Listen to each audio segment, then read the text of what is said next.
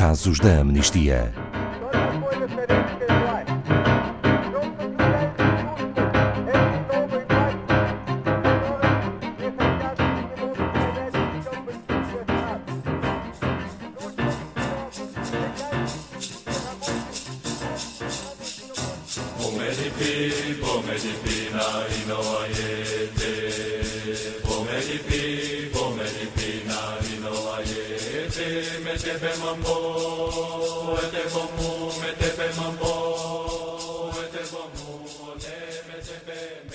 A criação de bovinos é a principal causa das apropriações ilegais de terras em reservas protegidas e terras indígenas da Amazónia brasileira, alimentando a desflorestação e violando os direitos dos povos indígenas e tradicionais que vivem nesses locais.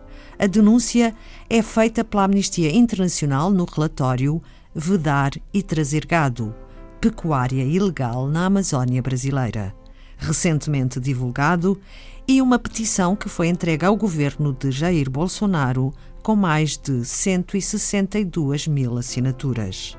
Boa tarde, Ana Farias, da Amnistia Internacional Portugal. O que podemos encontrar em concreto neste relatório que ajuda a perceber as atuais ameaças que a Amazónia enfrenta no Brasil? Boa tarde, Ana Paula. Boa tarde a todos os ouvintes que nos acompanham.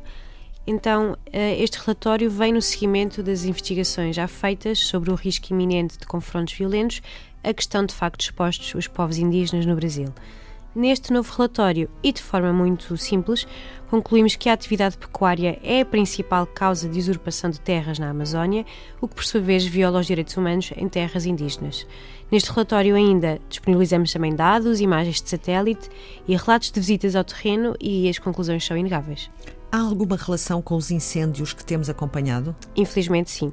Aproximadamente dois terços das áreas desflorestadas na Amazónia foram vedadas, queimadas e transformadas em pastagens, isto entre 1988 e 2014, que por sua vez representam quase 500 mil quilómetros quadrados.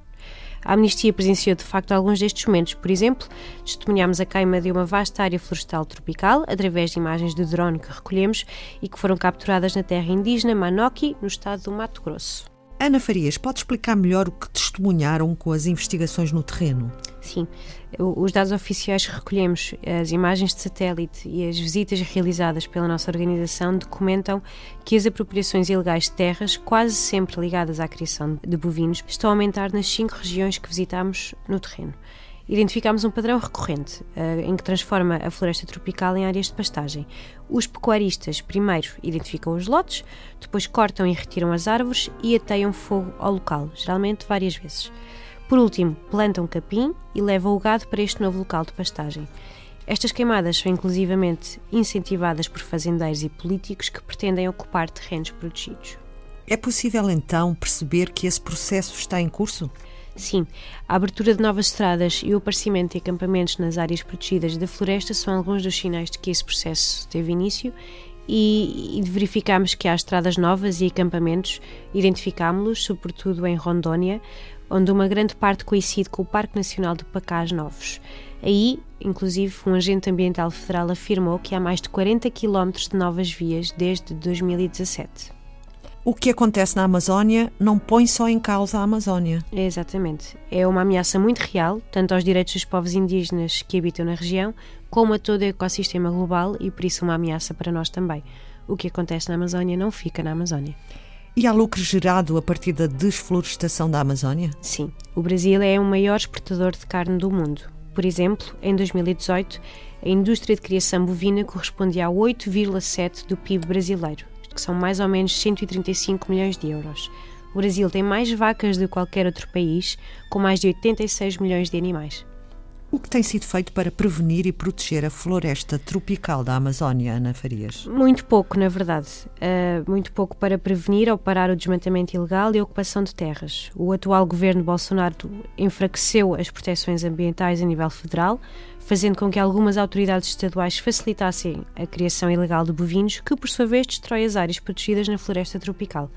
Em alguns locais também, os líderes indígenas e ativistas ambientais relataram ter recebido ameaças de morte. Uh, e Bolsonaro tem vindo a, de a, desacreditar publicamente as autoridades que têm o dever de proteger a Amazónia e os seus moradores, conforme é exigido pela própria Constituição brasileira. Após denunciar esta situação, qual tem sido o trabalho da Amnistia Internacional? Então, seguindo o que são os nossos três eixos de ação, investigar, denunciar e agir, entregámos no dia 26 de novembro uma petição com mais de 162 mil assinaturas ao governo de Jair Bolsonaro. Nesses milhares, posso lhe dizer que iam pelo menos 3.498 assinaturas de Portugal e vamos continuar a acompanhar e a monitorizar a situação, garantindo ao governo brasileiro que não vamos ficar calados. Além disso, eh, este relatório é parte de uma investigação que está em curso sobre a desflorestação da Amazónia brasileira e por isso as empresas que operam neste setor devem ficar em alerta, porque o escrutínio vai aumentar. Obrigada, Ana Farias, da Amnistia Internacional Portugal. Saiba mais sobre este e outros casos em amnistia.pt.